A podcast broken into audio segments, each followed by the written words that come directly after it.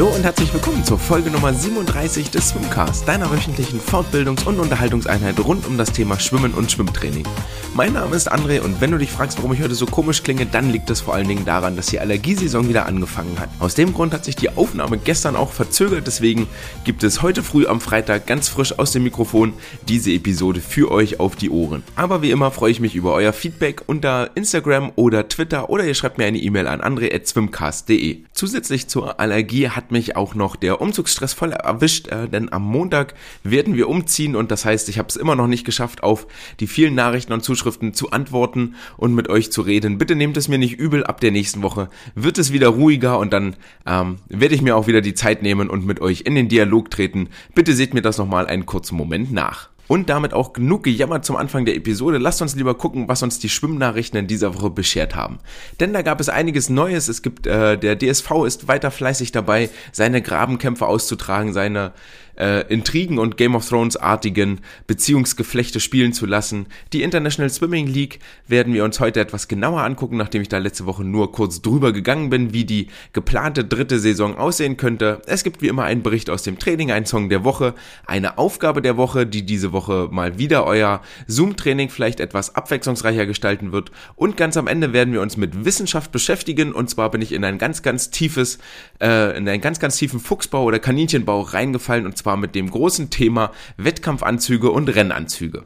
Doch nun lass uns beginnen mit dem Deutschen Schwimmverband, mit unser aller liebster ähm, Organisation, die wir hier in Deutschland haben, der DSV.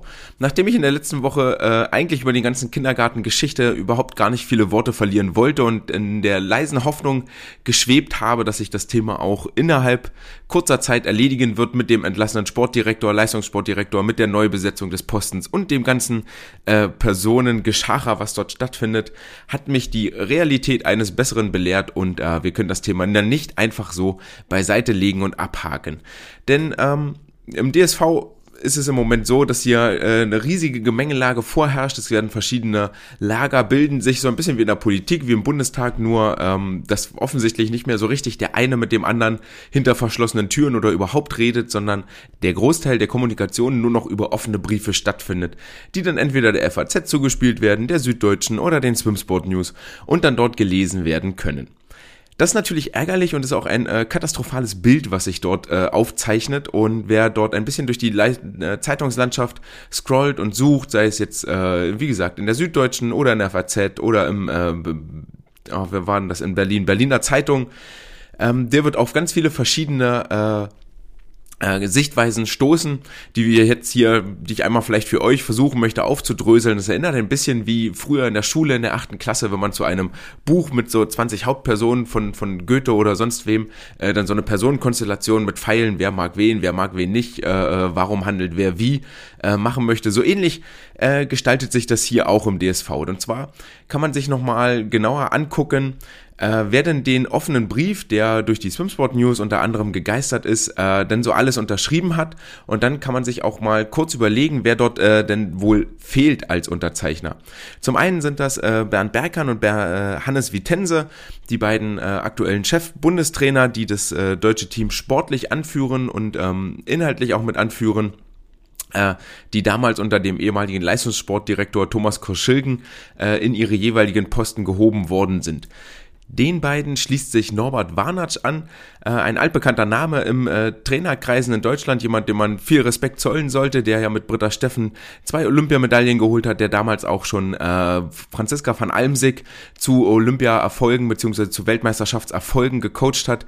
Daher resultieren wohl auch die beiden Unterschriften von Franzi van Almsig und Britta Steffen. Daher kommt diese äh, diese Querverbindung zustande. Dem hat sich dann Paul Biedermann angeschlossen, der ja vor langer, langer Zeit mit Britta Steffen auch mal ein Paar gewesen ist. Dann hat den äh, Brief außerdem unterzeichnet Sarah Köhler, die ja in Magdeburg unter Bernd Berghahn mit trainiert, die aktuell auch Athletensprecherin ist für den deutschen, für die Schwimmer im deutschen Schwimmverband.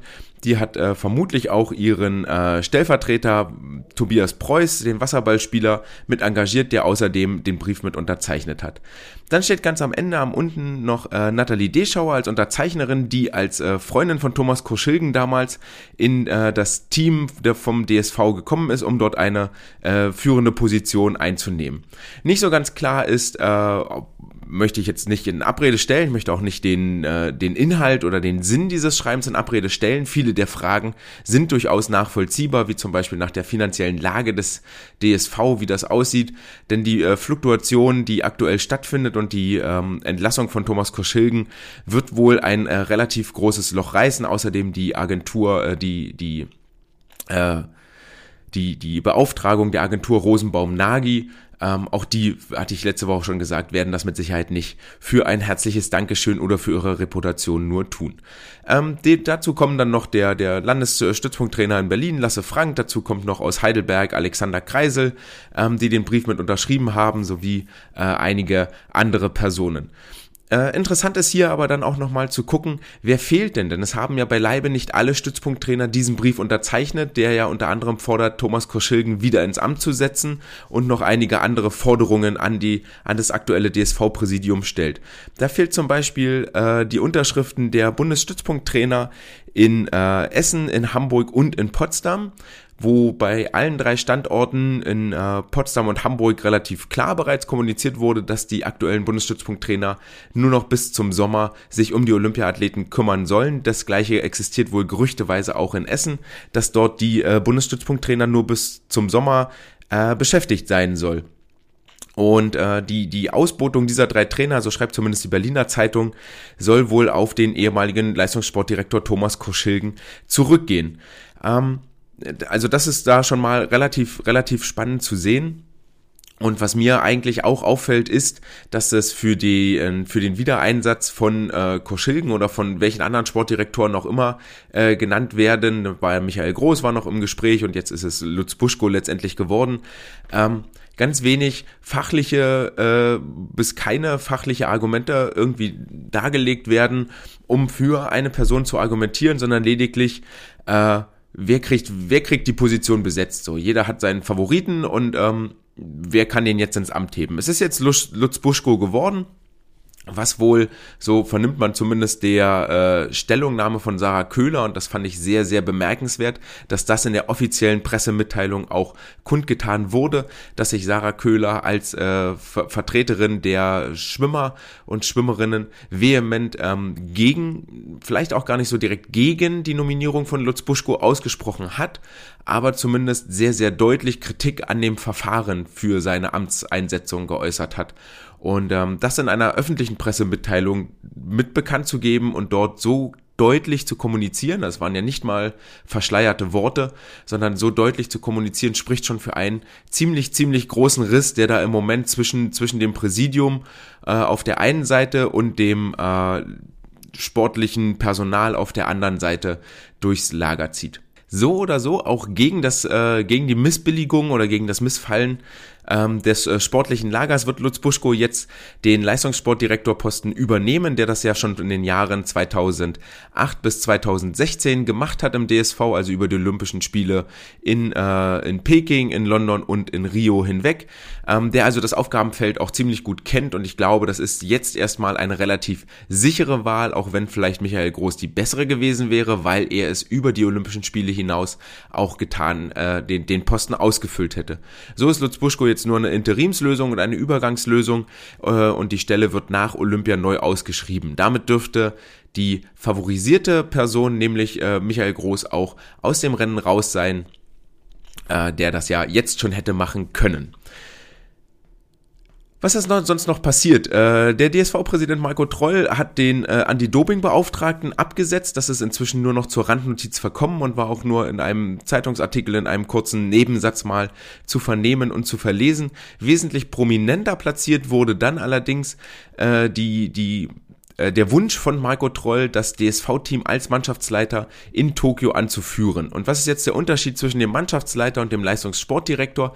Der Leistungssportdirektor hat eher die Aufgabe, die ganzen Abläufe zu organisieren, sprich Hotels zu buchen, die Shuttles zu buchen, Trainingszeiten zu blocken und so weiter und so fort. Wohingegen, ähm, und der Leistungssportdirektor soll auch ähm, mit dem Team nach innen und außen kommunizieren, ist das Bindeglied zwischen, zwischen dem Mannschaftsteam und den übergeordneten Strukturen, also dem Deutschen Olympischen Sportbund und ähm, all den anderen Delegationen, die dann dort noch bei Olympia mit äh, vor Ort sind.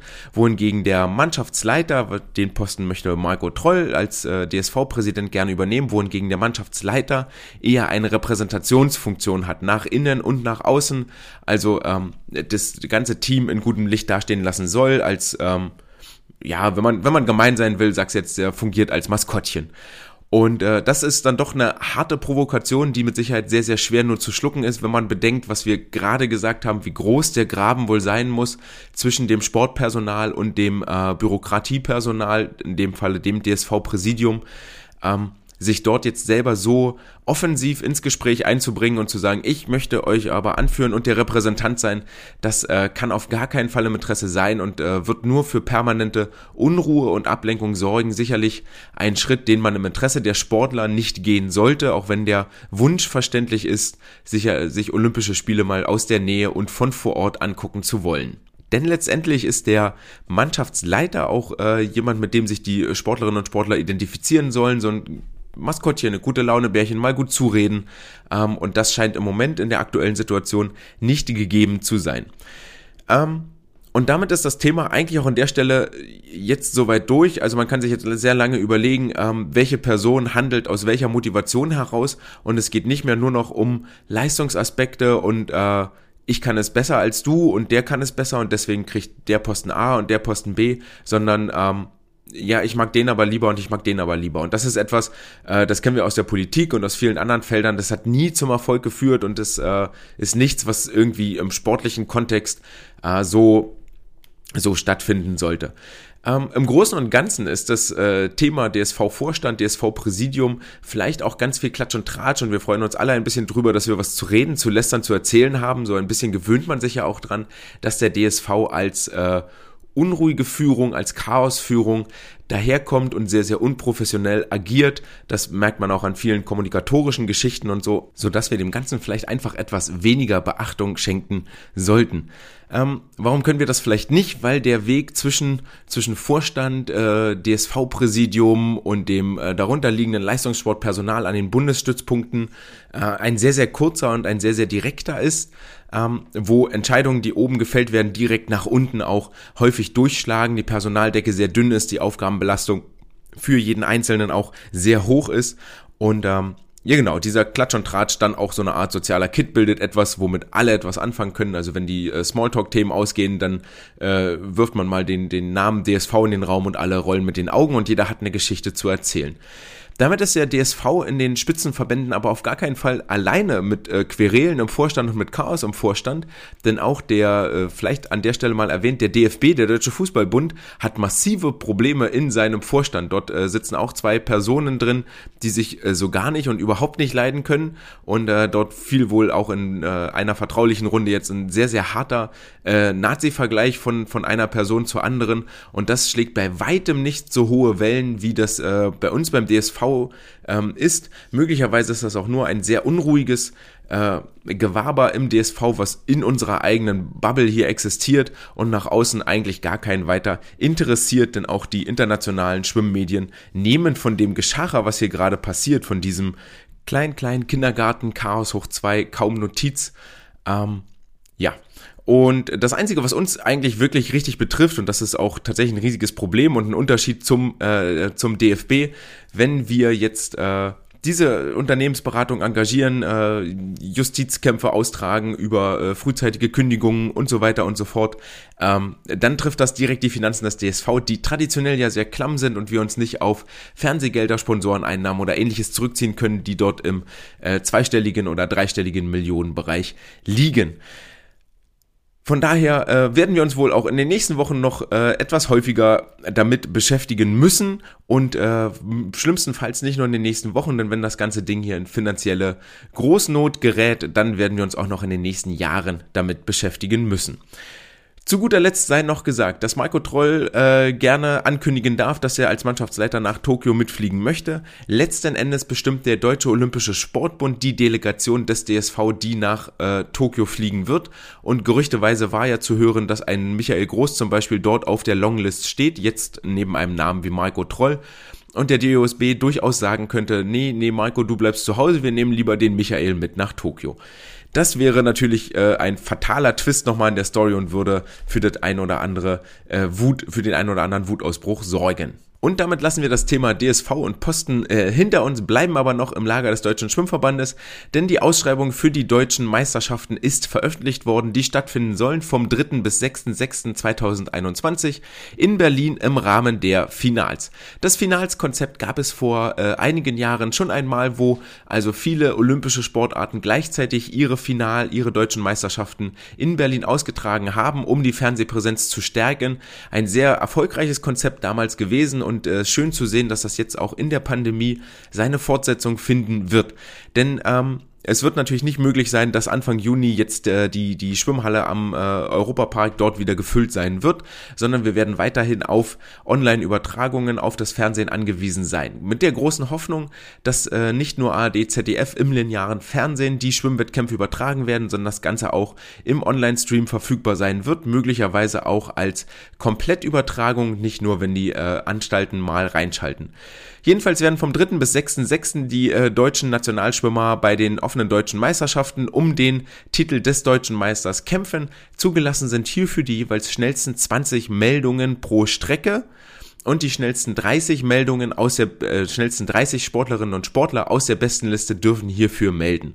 Qualifikationszeitraum ist der 1. Januar 2020 bis zum 9. Mai 2021. Ähm, Genau, das ist eigentlich äh, bewährtes Konzept. Damit kann man gucken, äh, dass die äh, maximale Teilnehmerzahl nicht überschritten wird. Staffelwettkämpfe sind auch ausgenommen von dem Ganzen. Die 50 Meter Strecken sind ausgenommen davon. Also die deutschen Meisterschaften orientieren sich ganz, ganz stark am olympischen Programm. Äh, die Durchführung der deutschen Meisterschaften ist auch soweit sicher, denn diese wurden äh, bereits vor langer Zeit als Profisportveranstaltung eingeführt und damit ist es ähnlich wie bei den Basketballern oder Handballern. Als Profisportler ähm, dürfen die Schwimmerinnen und Schwimmer bei diesem Wettkampf definitiv ins Wasser springen und unterliegen nicht so strengen Auflagen wie äh, wir in unseren Breitensportveranstaltungen. Das ist ja auch der Grund, weshalb die deutschen Jahrgangsmeisterschaften unter anderem jetzt offiziell nicht abgesagt, sondern nur verschoben wurden, aber jetzt dann damit bereits zum dritten Mal verschoben wurden aus dem Sommer 2020 in den Dezember 2020 zum Frühjahr 2021 und jetzt in die zweite Jahreshälfte 2021. Das haben wir in der letzten Woche aber schon zu Genüge durchdiskutiert. Das Thema Wettkampfabsagen ist aber weiterhin ein großes Thema, denn ähm, wir sollten jetzt eigentlich an diesem Wochenende in Köln auf dem Startblock stehen. Das Ganze äh, ist uns verwehrt worden, denn die äh, Kölner haben erst den Wettkampf äh, zusammen weil sich viele, viele Meldungen, die dort eingegangen waren, sollte über zwei Tage stattfinden, äh, dann wieder zurückgezogen haben, weil die deutschen Jahrgangsmeisterschaften abgesagt wurden. Und jetzt hat äh, final das Gesundheitsamt oder Ordnungsamt, wer auch immer dafür zuständig ist, der Stadt Köln, ähm, nicht äh, gesagt, oder nicht das Go gegeben, dass der Wettkampf durchgeführt werden kann, sodass wir hier mal wieder eine Absage ähm, obliegen. Das äh, trifft mich aber ehrlich gesagt jetzt inzwischen gar nicht mehr so dolle, denn ähm, alles, ich versuche aktuell nur noch, und das habe ich letzte Woche versucht schon mal klar zu machen, dass wir uns nicht mehr für jede Sau, die durchs Dorf getrieben wird, so heiß machen lassen.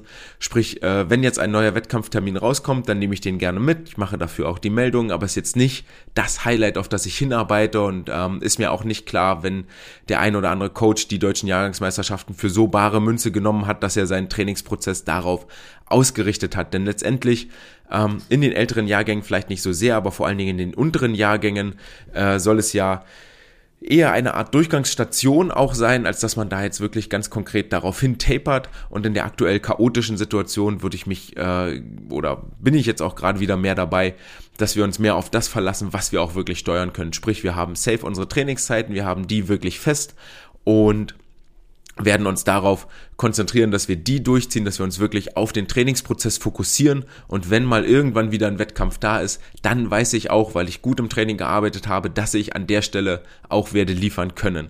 Ähm, bei uns gab es auch letzte Woche nochmal große Diskussionen, wie das so aussieht mit dem Thema äh, wöchentliche Wettkämpfe. Wir haben hier bei uns im Umkreis äh, wissen wir, dass äh, die, die Essener relativ regelmäßig äh, Stützpunktleistungsüberprüfungen machen. Das machen die Dortmunder auch, das machen die Bochumer auch, wirklich in ihrem Rahmen äh, mit ihrer Trainingsgruppe, die dann vielleicht aus, aus Sportlern aus mehreren Vereinen besteht, sodass es wirklich ein offizieller Wettkampf sein kann. Aber im Rahmen ihrer Trainingszeiten ist dann eben ein offizieller Wettkampf angekündigt. Die Sportler treten auf den Startblock und schwimmen 100 Meter um die Wette und können sich damit in besten Listen eintragen. Äh, da haben wir letzte, diese Woche nochmal äh, stark darüber diskutiert, ob das denn gut ist oder nicht gut ist. Äh, meiner Meinung nach nutzt sich dieses Konzept, wir machen einen Wettkampf und treten auf den Block, weil wir uns, uns auch unsere Wettkampfklamotten anziehen, ähm, nutzt sich relativ schnell ab. Vor allen Dingen, wenn man dann das wirklich so groß aufzieht, dass der Fokus äh, auf den Zeiten liegt, die dort erzielt werden. Dann ähm, kriegt man, glaube ich, sehr schnell äh, nicht mehr dieses Highlight-Gefühl, oh, es ist jetzt ein Wettkampf und jetzt muss ich liefern, sondern es wird zu sehr Routine und verliert seine besonder, besondere Stellung. Ganz anders sieht das natürlich aus, wenn ich äh, mich mal für drei Wochen wirklich verpflichte und sage, am Ende jedes Trainings schwimmen wir 100 Kraul so schnell du kannst. Ähm, und es geht einzig und allein darum, kopfmäßig, körpermäßig, äh, volle Leistung ins Wasser zu bringen, 100 Prozent. Dann geht es viel, viel eher, ist die Zielstellung, die Aufgabe zu erfüllen, 100% oder 110% zu geben und die Zeit kriegt einen zweitrangigen Aspekt. Meiner Meinung nach kehrt sich dieser Aspekt so ein bisschen um, wenn wir uns jede Woche äh, mit Kampfrichtern dahinstellen, mit offizieller Startanlage, mit äh, Anschlagmatten und äh, dann kriegt die Zeit den primären Charakter und die Ausführung, ich gebe 110%, vielleicht nur noch einen sekundären Charakter. Ähm, aber das sind nur ja, unsere 5 Cent, die wir hier überlegungsmäßig in den, in den Hut werfen. Ähm, meiner Meinung nach sollte der Wettkampf immer noch was Besonderes bleiben und einen besonderer, besonderen Anreiz haben. Ähm, der kann trotzdem natürlich eine Aufgabe erfüllen, wenn ich im Training an zum Beispiel taktischen Feinheiten arbeite oder an ähm, an, an, an technischen Feinheiten, dann kann das trotzdem im Wettkampf eine Rolle spielen. Aber das passiert ja nicht im Wochenrhythmus. Dafür muss ich nicht Woche für Woche für Woche für Woche wettkampfmäßig auf den Block steigen. Dafür sind die Abstände dort viel zu kurz, um ähm, einen, einen signifikanten Fortschritt zu, äh, zu erhalten. Signifikanter Fortschritt ist auch das, was wir jetzt im Training versuchen. Ich habe ja vor einigen Wochen angefangen, äh, den Umfang nach oben zu schrauben und mehr über stumpfes Trumpf zu gehen. So kam es, dass gestern mal wieder 10x200 Kraularme mit Pedals auf dem Plan standen. Ähm, wir haben auch ein bisschen was Schönes gemacht, aber das war quasi die Kernaufgabe. Und inzwischen äh, arbeiten wir uns da best äh, abgangszeitenmäßig etwas weiter nach unten und werden dort Schritt für Schritt etwas schneller, weil sich die Sportler auch an den Aufgabentypus gewöhnen und ähm, ja, an die ganze, an die ganze Durchführung das auch besser einschätzen können. Also das geht definitiv voran an dieser Stelle.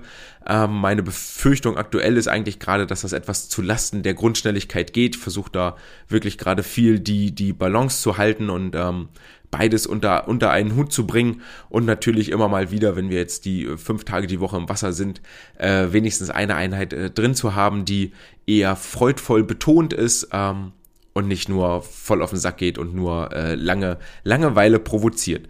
Da haben wir in der letzten Woche auch äh, Weitgleiten gemacht und äh, tatsächlich haben es zwei äh, Sportlerinnen geschafft, das äh, gesteckte Ziel äh, zu ergleiten und haben dafür äh, gewonnen, dass sie am nächsten Dienstag sich de, den Trainingsplan selber schreiben dürfen. Und da äh, bin ich jetzt mal sehr gespannt, was dabei rauskommt und werde euch in der nächsten Woche darüber auf dem Laufenden halten. Auf dem Laufenden hält uns auch die International Swimming League, denn nach, den, nach der ersten Saison, die sehr erfolgreich war, sehr kurz, aber sehr erfolgreich, gab es ja in der vergangenen Saison die zweite ISL-Saison in der Budapester Bubble, die sich dann letztendlich über sechs Wochen, acht Wochen gezogen hat. Es war großartige Zeit im Oktober, ähm, wo, wo regelmäßig Schwimmen war, zwei Stunden Übertragung und ähm, ich erinnere mich da zumindest an, an die letzte Saison noch dran dass ich tatsächlich Samstag, Sonntag äh, hier vor dem PC saß und die zwei Stunden auch tatsächlich wie im Flug vergangen sind und es ein äh, wahres Fest war, das Ganze zu verfolgen, inklusive englischer Audiokommentare und wirklich die äh, Spitzenschwimmer, die, die Weltelite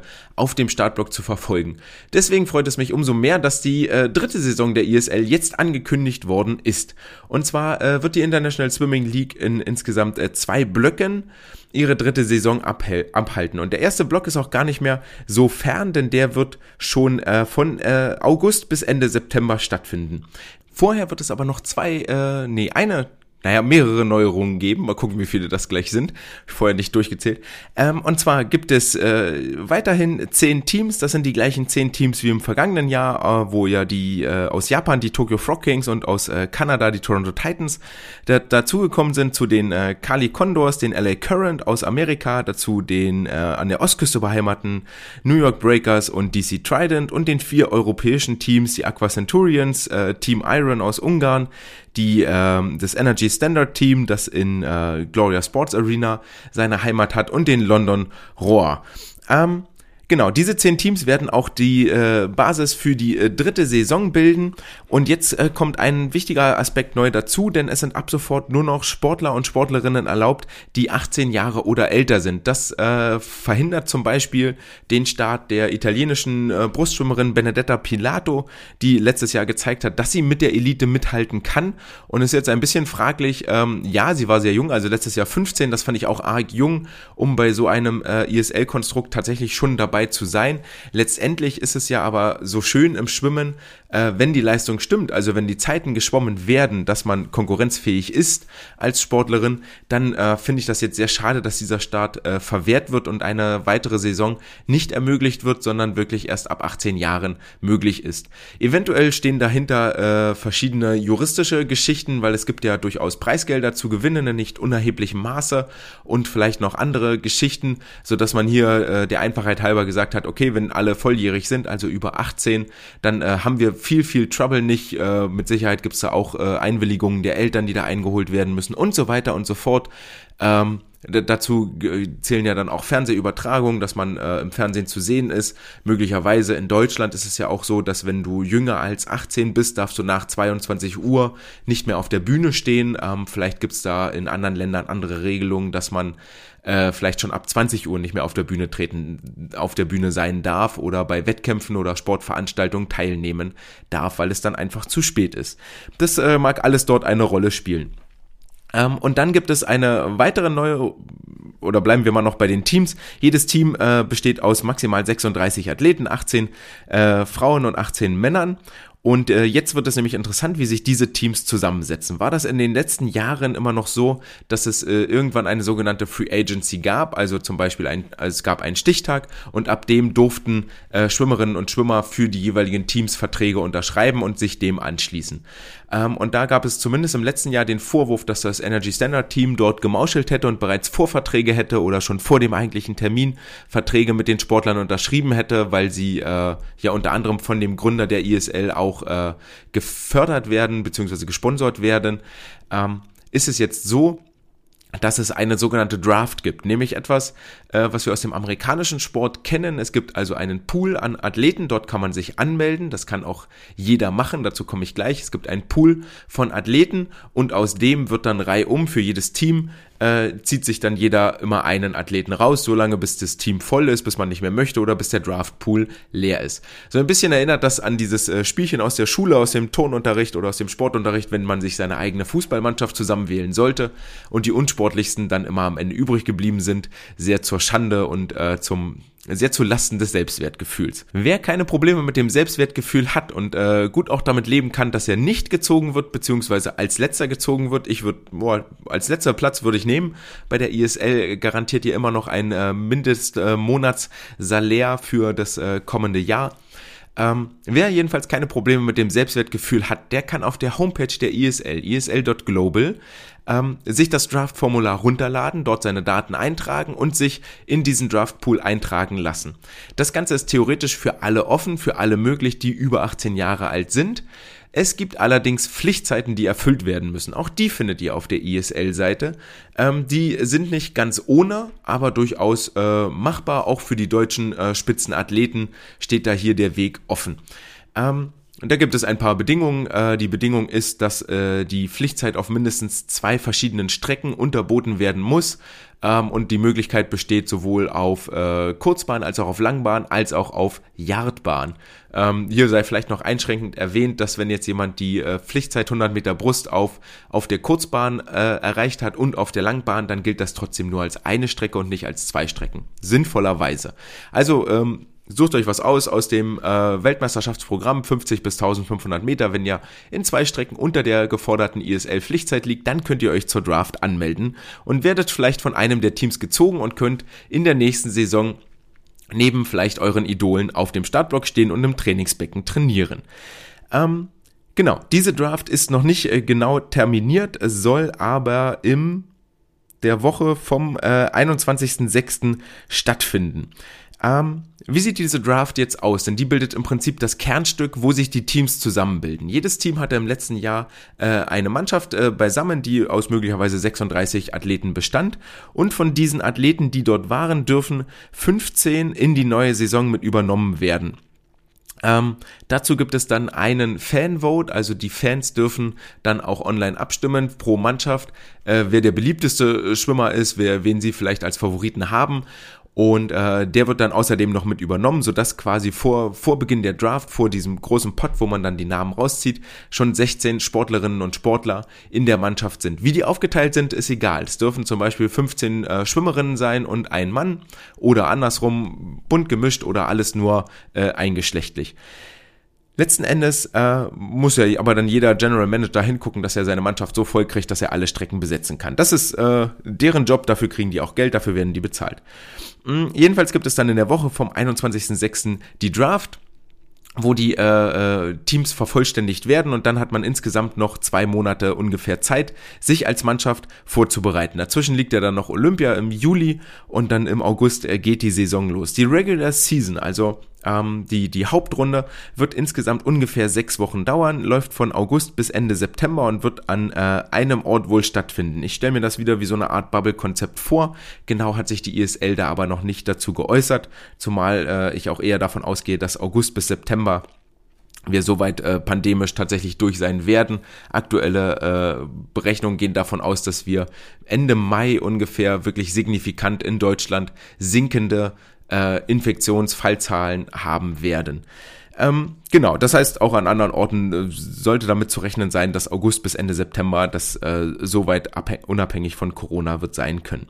Es wird insgesamt in diesen sechs Wochen zehn Matches geben, also so roundabout zwei Matches pro Woche, ähm, wovon jedes Teams, jedes Team dann ähm, vier Matches austragen wird. Also wir werden jede Mannschaft viermal auf dem Startblock erleben. Wie im letzten Jahr, der, der Sieger aus jedem Match bekommt vier Punkte, der zweite drei, der dritte zwei, der letzte bekommt einen Punkt und die äh, sechs punktbesten Teams äh, qualifizieren sich automatisch für die Playoffs. Platz 7 bis 10 werden dann nochmal in einem elften Match zusammenkommen und die besten zwei in diesem letzten Match werden sich ebenfalls für die Playoffs qualifizieren, sodass wir insgesamt acht Mannschaften in den Playoffs oder ja, vielleicht nennen wir es Playoffs, vielleicht gibt es da noch einen schönen schwimmerischen Begriff, ähm, aber die wir dann in den Playoffs sehen werden. Die werden im November nochmal stattfinden, das heißt, der Oktober ist so sozusagen frei, bietet nochmal Zeit für, zur Vorbereitung. Im November gibt es dann, werden sich diese acht Teams dann wieder zusammentreffen, insgesamt sechs Matches austragen, also nochmal drei pro Team und die besten vier, punktbesten vier werden dann in das große ISL-Finale einziehen, das irgendwann Ende, Ende Dezember, also Richtung Weihnachten, Jahreswechsel stattfinden soll. Das heißt, wir werden eine Schwimmsaison haben, die äh, viel Show, viel Action, viel schnelle Zeiten bieten wird und zwar von August bis Ende Dezember und das sind August, September, Oktober, November, Dezember. Insgesamt fünf Monate, die uns der Schwimmsport hier begleiten wird und das ist etwas, was wir nur befürworten können, denn das ist das, äh, was dann letztendlich, worüber wir berichten können, worüber wir uns unterhalten können. Wir werden unsere Stars sehen und nur wenn sie auch eine mediale Präsenz haben im Fernsehen, in der Berichterstattung, dann kann es auch möglich sein, dass wir uns mit irgendwem identifizieren. Es wird vielleicht Geschichten geben, es wird jemanden finden, geben, den wir sympathisch finden, den wir unsympathisch finden. Und das sind alles Sachen, ähm, die, die wollen wir als Schwimm-Community eigentlich haben, dass das Schwimmen mehr in den Fokus rückt, dass es eine regelmäßige Berichterstattung gibt. Was mir noch unklar ist, ist, dass eigentlich in dieser Zeit, wo die ISL-Bubble oder wo die ISL jetzt ihre Matches abhält, findet auch zeitgleich der FINA, äh, äh, äh, na, wie heißt es? der FINA Swimming World Cup, so heißt es, der FINA Swimming World Cup statt. Und ähm, es wird natürlich schwerlich nur möglich sein, dass Sportler gleichzeitig in der ISL und bei diesem World Cup starten. Und hier wird es sehr, sehr spannend sein zu sehen, ähm, wo, wer sich wofür entscheidet. Ich könnte mir vorstellen, aufgrund der Nähe, ist jetzt nur meine Spekulation, dass vor allen Dingen die chinesischen Athletinnen und Athleten ähm, beim FINA World Cup starten werden und äh, großteils die amerikanischen und europäischen und auch die australischen Athletinnen und Athleten eher bei der ISL zu finden sein werden. Ähm, das ist aber nur meine, meine kleine Meinung hier. Ähm, ja, in der letzten, in der letzten Saison gab es ja noch viel Potenzial, weil viele äh, Australier und Ungarn unter anderem nicht mit dabei sein konnten ähm, in der International Swimming League oder nicht dabei sein durften. Auch äh, einige Kanadier sind zu Hause geblieben. Ähm, hier wird jetzt spannend sein zu sehen, dass die ISL in der letzten Saison noch nicht ihr volles Potenzial tatsächlich entfaltet hat, sondern dass erst hoffentlich in dieser dritten Saison vollständig zum Tragen kommen wird und ähm, sicherlich auch wieder der ein oder andere deutsche Athlet eine wesentliche Rolle wird spielen können. Ähm, ja, genau. Das soweit zur ISL. Warum finden wir die außerdem noch super? Ich ähm, möchte das hier an der Stelle wirklich nochmal betonen. Die ISL hat in der letzten Saison, äh, die sie ausgetragen hat, bis Olympia ein äh, festes monatliches Gehalt für die Aktiven garantiert, die sie, also bis Olympia, auch wenn jetzt keine Wettkämpfe stattfinden, bekommen sie ein, ein festes Gehalt überwiesen. Zudem gab es viel, viel Preisgeld zu gewinnen und wir ermöglichen unseren Sportlerinnen und Sportlern, die wirklich äh, sehr, sehr viel Arbeit reinstecken, auch bis sie äh, dort mal ankommen auf diesem Niveau, Niveau ähm, von ihrem Sport zu leben. Und das wird zu einer weiteren Professionalisierung und zu weiteren hochklassigen Produkten führen. Ähm, und deswegen ist die ISL äh, echt zu befürworten, weil sie den Sportlern eine Lebensgrundlage bietet, von ihrem Sport wirklich zu leben. Ihr merkt schon, ich bin auf jeden Fall jetzt schon ziemlich heiß auf diese ganze Geschichte. Ähm, und möchte auch nochmal sagen, was uns das auch gibt, ist äh, auf jeden Fall viel Gesprächsstoff, sei es jetzt um die äh, neuesten Wettkampfanzüge, um die neuesten Rennanzüge oder wer wen gerade nicht mag, wer wen, wer gerade nicht mit wem redet. Und beim Thema Wettkampfanzüge sind wir auch bei der Wissenschaft der Woche nämlich angekommen. Wie ich vorhin schon mal angedeutet habe, ist es äh, tatsächlich so, dass ich, äh, dass mir in den letzten Wochen ein Paper über den Weg lief, dass ich äh, super, super spannend fand. Und zwar trug das Ganze den Titel Does a Gemma Type Racing Swimsuit Improve Sprint Performance During Maximal Front Crawl Swimming? Klingt total super, äh, weil es natürlich darum geht, okay, welchen Einfluss hat denn jetzt eigentlich so eine äh, äh, Wettkampfbadehose, die bis zu den Knien geht, bei den Männern ähm, auf, dies, auf die Sprintleistung im Kraulschwimmen, vor allen Dingen im Vergleich zu einer äh, normalen, konventionellen Badehose.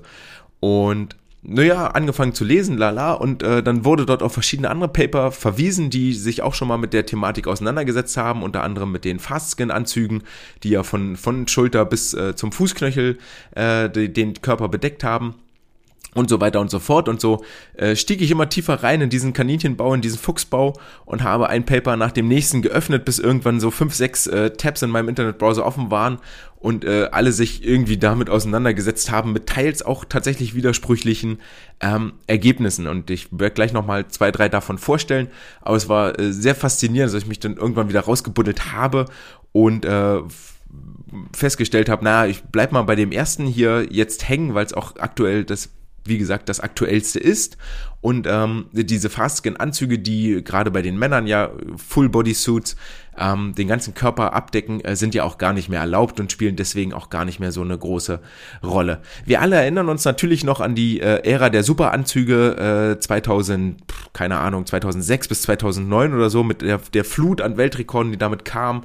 Unter anderem der Biedermann Weltrekord über die äh, 200 und 400 Freistil, die 400 Freistil, die immer noch in den Büchern stehen und äh, wo aktuell immer noch eine, eine Lücke zur Weltspitze zu erkennen ist. Ähm, und viel, viel Forschung von Seiten der äh, Hersteller, also an dem Namen äh, Arena und Speedo, drinsteckte, die im Windkanal mit den Top-Athleten getestet haben, ähm, wo ja dann auch die Polyurethan-Anzüge äh, da waren, die so viel Auftrieb boten, dass das äh, vom, vom Sportler eigentlich gar nicht mehr gewährleistet werden musste, an der Wasseroberfläche zu bleiben, sondern die ganze Energie dann in Vortriebsleistung umgesetzt werden konnte. Ähm, dass sie die Kompression stattfindet, dass also das Laktat, was gebildet wird, ähm, über diesen Kompressionseffekt schneller aus dem Muskel rauskommt, schneller in andere Muskelgruppen transportiert wird und deswegen sich das Laktat nicht so anhäuft. Das waren alles ähm, Theorien, die existierten, warum diese Schwimmanzüge jetzt die Sportlerinnen und Sportler wirklich so wahnsinnig viel schneller machen.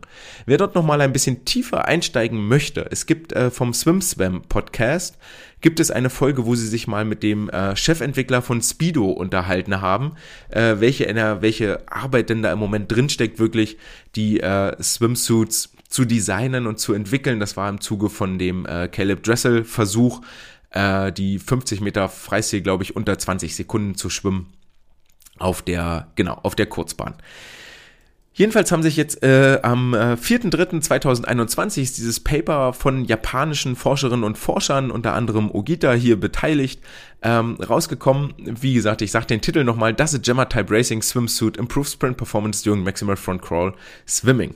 Und ähm, Genau, jetzt äh, die, die Theorie ist im Prinzip das gleiche, was sie hier aufbauen, was ich schon gesagt habe, dass äh, ganz viel von den Effekten eigentlich gar nicht so richtig untersucht ist, aber äh, durchaus schon Studien existieren, die sich dann aber, wenn sie sich dem Thema mal annehmen, äh, durchaus widersprüchliche Ergebnisse leisten. So gab es äh, im Jahr 2002 eine Studie von Sharp, den wir vor zwei Wochen schon mal hatten, als um die äh, Ganzkörperrasur ging, ähm, der da gesagt hat, dass die äh, Geschwindigkeit, die die äh, Sportlerinnen und Sportler in einem Fast-Skin-Anzug, also ne, komplett Body äh, in einem Fastskin-Anzug erreichen, dass die größer ist als in einem äh, normalen Trainingsbadehose, sie dafür aber auch eine höhere VO2 Max und äh, mehr Laktat bilden. Ähm, das Ganze haben sie dann äh, sowohl bei maximalem Tempo als auch bei submaximalem Tempo untersucht und haben bei submaximalem Tempo, also wenn man nicht all out schwimmt, tatsächlich gar keinen Unterschied äh, zwischen dem Fastskin und der normalen Badehose festgestellt, was äh, die, die, die VO2 Max und die Laktatbildung angeht, aber auch gleichzeitig äh, die Auftriebswirkung und der Passive Drag, also der passive Widerstand. Den passiven Widerstand misst man, indem der Sportler sich an einem Drahtseil festhält und dann durchs Wasser gezogen wird und dann ähm, misst am Ende äh, das Gerät, wie groß die Kraft sein müsste, mit der man ziehen sollte und wie groß sie tatsächlich ist und daraus kann man dann den passiven Widerstand berechnen. Und das ist bei submaximalem Tempo ähm, ist dieser Passive Drag äh, gar nicht unterschiedlich zwischen dem Fastskin und der Badehose.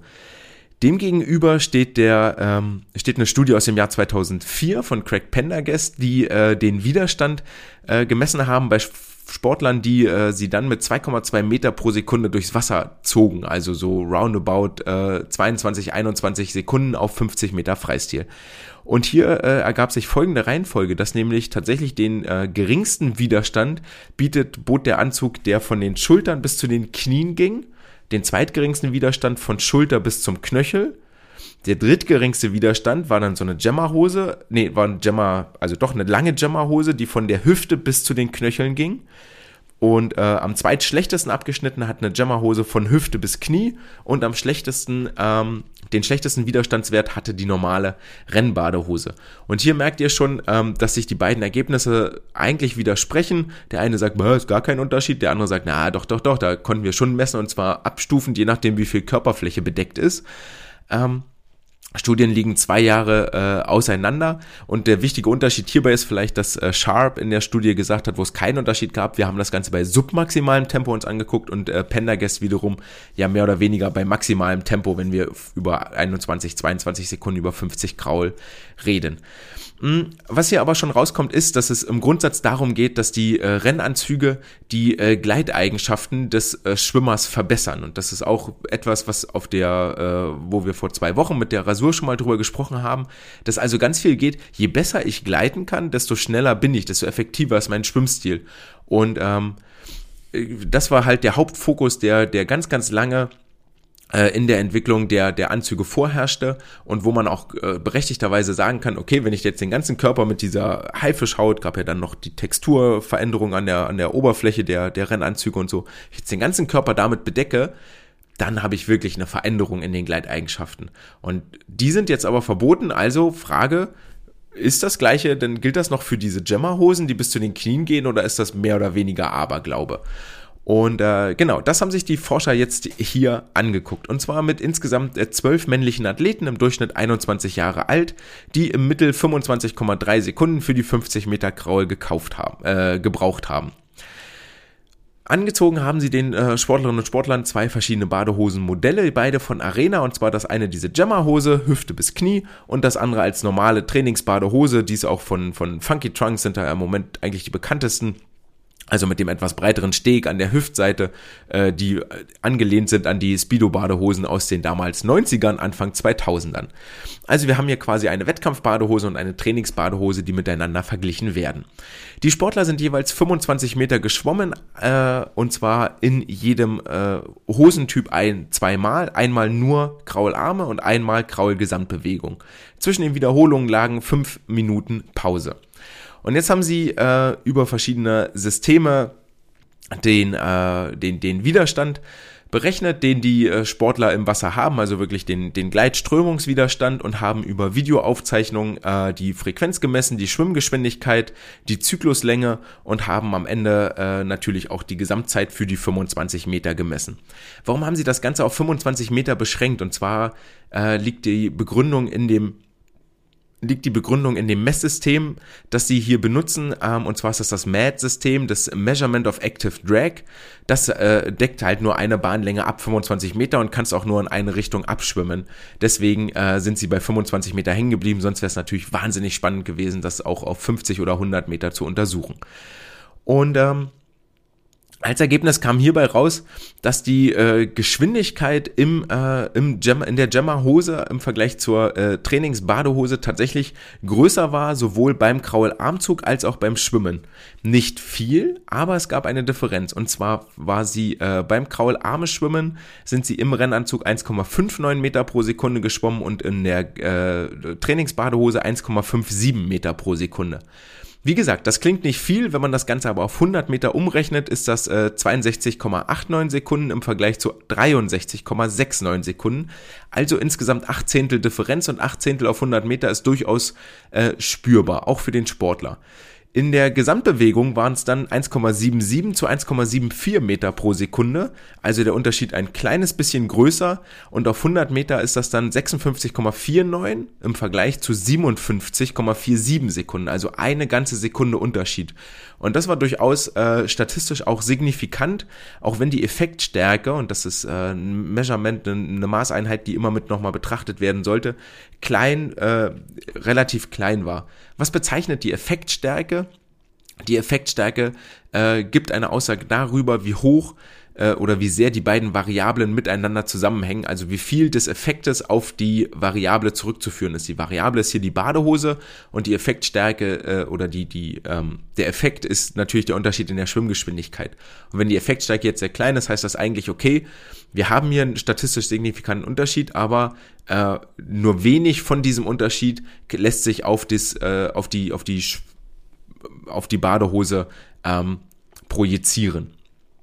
Nichtsdestotrotz haben wir hier einen Unterschied. Ähm, und äh, gleichzeitig haben die Forscher auch festgestellt, in Ergebnis mit vorangegangenen Forschungen, dass die äh, Schwimmerinnen und Schwimmer ihre Frequenz, mit der sie schwimmen, gar nicht ändern, sondern mit der gleichen Frequenz eine höhere Geschwindigkeit erreichen. Und das können sie eigentlich nur bewerkstelligen, wenn äh, die Zykluslänge länger wird. Also wenn du pro Armzug mehr Meter zurücklegst. Es leuchtet auch relativ ein, wenn ich schneller sein will, aber mich nicht mehr bewege, muss ich pro Bewegung mehr Meter zurücklegen. So ein bisschen wie beim Fahrrad, wenn man äh, am Gang schaltet, muss ich auch nicht schneller treten, aber weil die Übersetzung eine andere ist, komme ich schneller voran. Ähm, und so war es auch hier, dass sich die Zykluslänge verändert hat und zwar äh, in der Kraularmbewegung von 1,68 Meter im Wettkampfanzug auf 1,63 Meter im Trainingsanzug und in der Gesamtbewegung Schwimmen von 1,83 Meter auf 1,81 Meter.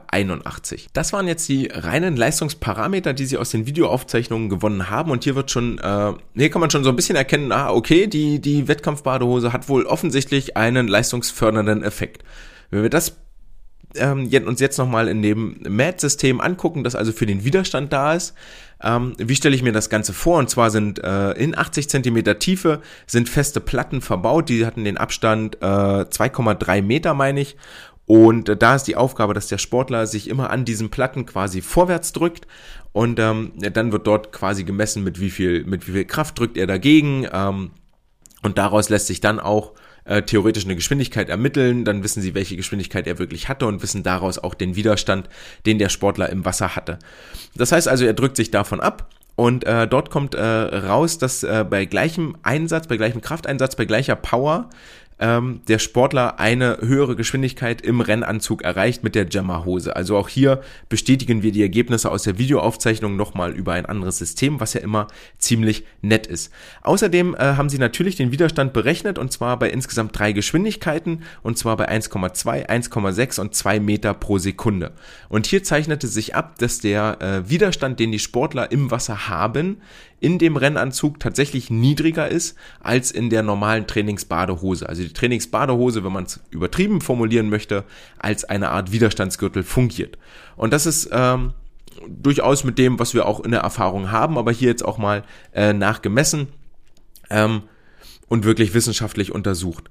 Was sie aber auch sagen, und das ist etwas, was wir auch sehr, sehr oft feststellen, ähm, bei den Widerstandsmessungen haben sie wirklich die Sportler einzeln miteinander äh, haben sie jeden Sportler für sich miteinander ähm, gegenübergestellt, einmal im Wettkampfanzug, einmal in der Trainingsbadehose und konnten hierbei feststellen, dass die Differenzen, die zwischen der Wettkampfhose und der Trainingsbadehose existieren, von Sportler zu Sportler total unterschiedlich sind und sich überhaupt nicht vereinheitlichen lassen. Da gab es zum Beispiel welche, deren Widerstand lag bei, ähm, jetzt muss ich einmal in der Tabelle gucken, deren Widerstand lag in der äh, im, im Rennanzug bei 23,9 und im äh, Trainingsbadeanzug bei 27,8, also fast eine Differenz von, von 4. Und ähm, bei wieder anderen waren es 27,4 zu 29,1, also nur 1,7 als Differenz. Und ähm, daraus schlussfolgern Sie nochmal, und das ist auch eine wesentliche Erkenntnis, die für mich hier rausgefallen ist, äh, daraus schlussfolgern Sie, dass es nicht bei diesen Wettkampfanzügen nicht ein Modell gibt, das auf alle passt, sondern jeder jeder im Prinzip ein individuell zugeschnittenes Modell benötigt. Und das ist etwas, was wir auch aus der Elitenpraxis und zwar äh, 2008 als Britta Steffen in ihrem Adidas-Anzug äh, und wir erinnern uns alle, dass Adidas in der in der Schwimmszene nie nie nie eine große Rolle gespielt hat. Ähm, aber Britta Steffen ist in ihrem Adidas-Anzug zweimal Olympiasiegerin geworden über 150 Meter Freistil, weil dieser Anzug exakt für sie designt war und zwar nur für Britta nicht für, nicht für Paula, nicht für Luisa, sondern wirklich nur für Britta designt war und äh, auf sie optimal zugeschnitten war. Das macht einen riesigen Unterschied. Ähm, und das ist etwas, äh, wo, wo vielleicht die Sportlerinnen und Sportler auch tatsächlich verschiedene Modelle durchprobieren sollten. Es gab auch die Geschichte, äh, dass Britta damals im Kanal äh, viele, viele Anzüge durchprobiert hat, äh, wirklich mit einem standardisierten Testprotokoll, um zu gucken, äh, welcher passt mir denn jetzt am besten. Und das ist etwas, was man vielleicht mal äh, für jeden Sportler auch machen sollte, dass man die Hersteller anschreibt, wenn ihr jetzt irgendwo an einem Olympiastützpunkt oder etwas höherklassiger seid, dass man sagt, ey, wir würden gerne mit eurem Material starten, können wir mal eine Testsession hier machen und uns das angucken, denn äh, genau, jeder Sportler braucht ein anderes Modell, äh, weil jeder natürlich auch anders gebaut ist. Ihr seht also, dass dieses äh, Thema Wettkampfanzüge hoch, hoch komplex ist und äh, das lohnt sich dort mal einzusteigen und etwas tiefer einzutauchen, denn ähm, da lernt man auch ganz viel darüber, was macht den Schwimmer jetzt überhaupt schneller, woran sollte ich ansetzen und äh, welche, vielleicht lernt ihr dabei auch, welcher, welche, welcher Wettkampfanzug für meinen Sportler, Sportlerin denn am besten passt. Und damit äh, bleiben noch zwei Themen übrig. Zum einen die Aufgabe der Woche und der Song der Woche. Wir fangen mit der Aufgabe der Woche an, denn heute gibt es ein paar Reaktivaufgaben für zu Hause im Zoom-Training. Etwas, womit wir vielleicht ein paar Probleme haben. Ähm, wirklich Schnelligkeit, äh, schnelle Reaktivität auch zu trainieren, ist durchaus eine, eine Geschichte, die aber mega interessant ist, weil es äh, hier eine Transferleistung ins Wasser gibt. Und zwar zum, zum Beispiel Entschuldigung, zum Thema Startsprung, äh, oder auch zum Thema Wende, dass dort die Kontaktzeit kurz ist und der Sportler trotzdem viel Kraft von der Wende mitnimmt. Ähm, auch beim Thema Brustarmzug, der zum Beispiel sehr, sehr schnell und explosiv ausgeführt werden soll. Was könnt ihr jetzt als Reaktivtraining für zu Hause machen? Ich äh, habe das zurzeit wieder eingeführt vor dem Hauptteil, also Warm-up und dann kommt die ganze Reaktivgeschichte. Dort könnt ihr zum Beispiel Mini-Jumps machen, dass sich die Sportlerinnen und Sportler vor eine kleine Erhöhung stellen. Das kann zum Beispiel äh, wirklich die Matte sein oder wenn ihr habt so eine, wenn sie zu Hause haben, so eine äh, Gewichtsscheibe, Hantelscheibe, 5 Kilo Scheibe oder sie haben ähm, ein kleines, na, auf dem Buch würde ich jetzt nicht drauf springen, aber es ist wirklich nur so eine kleine Erhöhung, ich sag mal äh, maximal irgendwie fünf Zentimeter hoch, wo sie dann in 15 Sekunden so schnell wie möglich hoch, runter, hoch, runter, hoch, runter springen sollen. Dann gibt es äh, als zweites, wenn man nochmal in diese kurze Kontaktzeit rein will, ähm, ich nenne das Ganze Sumo Squats. Äh, vielleicht wäre es exakter Sumo Squat Jumps, aber Sumo Squats heißt ja, dass die äh, Füße nicht wie bei der normalen Kniebeuge unter der Hüfte stehen, sondern deutlich weiter außen sind und ähm, dort weit nach außen. Dann geht man in die Kniebeuge, springt hoch führt die Füße in der Mitte unter dem Körper zusammen, dass sie parallel auf dem Boden landen. Dieser Landepunkt sehr kurz, max, kurze, kürzeste Kontaktzeit wie möglich auf dem Boden, wieder springen im Sumo Squat breit landen. Also Sprung, kurze Landung, Sprung, kurze Landung, Sprung. Mm, dann gibt es natürlich noch, wenn ihr in die Sprünge rein wollt, kann man das Ganze noch mit Seilspringen machen. Auch hier 15 Sekunden würde ich da nur machen, wenn es um diese Reaktivgeschichte geht. Ansonsten ähm, wird das eine, eine andere Aufgabenstellung. Also 15 Sekunden Seilspringen, so viele wie möglich. Wenn ihr mehr für die Arme etwas machen wollt, für die Schultern, ähm, für die ganze Geschichte. Dann in der Liegestützhalte und 15 Sekunden Schulter-Taps, also mit der rechten Hand auf die linke Schulter schlagen, mit der linken Hand auf die rechte Schulter, den Arm klar immer wieder absetzen zwischendurch. Ähm, hier haben wir inzwischen bei, bei 15 Sekunden sind wir bei so roundabout 40 Wiederholungen, also 40 Shoulder Taps. Äh, da geht mit Sicherheit auch noch mehr nach oben, aber dann habt ihr mal äh, eine Zahl gehört. Und als letztes äh, auch wieder in der Liegestützhalter und statt der Shoulder Taps kann man äh, zum Beispiel sich vor seiner Matte postieren und dann mit den Händen auf die Matte laufen und wieder runter, 15 Sekunden. Also mit der rechten Hand hoch, linke Hand hoch, rechte Hand runter, linke Hand runter und dann bap, bap, bap, bap, bap, bap, bap, bap, bap, bap. dort immer wieder hoch und runter, hoch und runter, dass ihr äh, Kurze Kontaktzeit, schnelle Bewegung über einen sehr kurzen Zeitraum, könnten 15 Sekunden, ha, vielleicht steckt der ein oder andere Sportwissenschaftler jetzt die Hände über dem Kopf zusammen, könnten 15 Sekunden vielleicht auch ein bisschen viel sein, dann macht nur 10, wenn ihr es besser wisst, aber 15 ist auch völlig okay über äh, so kurze Zeiträume. Streiten, so exakt ist die Sportwissenschaft dort in der Regel ja nicht. Äh, dann sind wir zum letzten Punkt des heutigen Tages und zwar für euer Zoom-Training, da habt ihr schon mal zwei Aufgaben weg und müsst danach nur noch äh, in der Pause 100 Liegestütze, 100 Kniebeugen machen. Der Song der Woche ist von den Foo Fighters Best of You. Ähm, Wer dort mal richtig bärtigen Kerl ins Mikro singen sehen will, dem sei das YouTube-Video empfohlen, findet ihr auf meiner Swimcast-Playlist. Und zwar die Aufgabe ist wie folgt, wir befinden uns in der Liegestützhalte und immer wenn das Wörtchen Best fällt, dann gibt es einen Liegestütz. Vor allen Dingen sehr schön, weil im Refrain hinten raus häufiger mal so The Best, The Best, The Best of You und so fällt. Ähm, ja, dann sind auch wieder vier Minuten rum und ihr habt äh, etwas getan für euch, eure Bauchmuskeln, eure Armmuskeln, für eure Sportlerinnen und Sportler. In diesem Sinne ähm, entlasse ich euch dann auch für heute aus dieser Folge des Swimcasts. Ich freue mich, wenn wir uns nächste Woche wieder hören und äh, hoffentlich nicht mit ganz so vielen neuen Geschichten vom DSV und wenn dann nur erfreulich positiven Geschichten vom DSV. Ähm, Neuigkeiten von der Swim League werde ich euch präsentieren. In dieser Woche wisst ihr jetzt erstmal, dass es eine dritte Saison geben wird. Hurra! Einmal kurz die Hände in die Luft. Äh, wir freuen uns drauf. Ähm, lasst euch von den Wettkampfabsagen nicht entmutigen, äh, sondern guckt, was ihr in eurem Training planen könnt und äh, plant das, was ihr fest in der Hand habt. Und wenn dann noch etwas dazukommt, dann freut euch, wenn ihr das mitnehmen könnt. Ihr wisst jetzt, warum, wieso, weshalb Wettkampfanzüge schneller machen, weil sie nämlich letztendlich den Gleitwiderstand verringern bei maximaler Geschwindigkeit und dafür sorgen, dass der Sportler etwas effizienter schwimmt. Ihr habt eine Aufgabe der Woche, nämlich die Reaktivaufgaben und einen Song mitgekriegt. Wenn es euch gefallen hat, hinterlasst gerne einen Kommentar oder ein Like. Unterstützt möglicherweise auf PayPal, paypal.me slash swimcast. Und wenn es euch einfach nur gefallen hat, dann freue ich mich, wenn ihr nächste Woche wieder dabei seid, denn das ist das größte Lob, wenn die Zuschauer- oder Hörerzahlen steigen. Das war's für heute. Ich freue mich, wenn wir uns wieder hören. Ciao!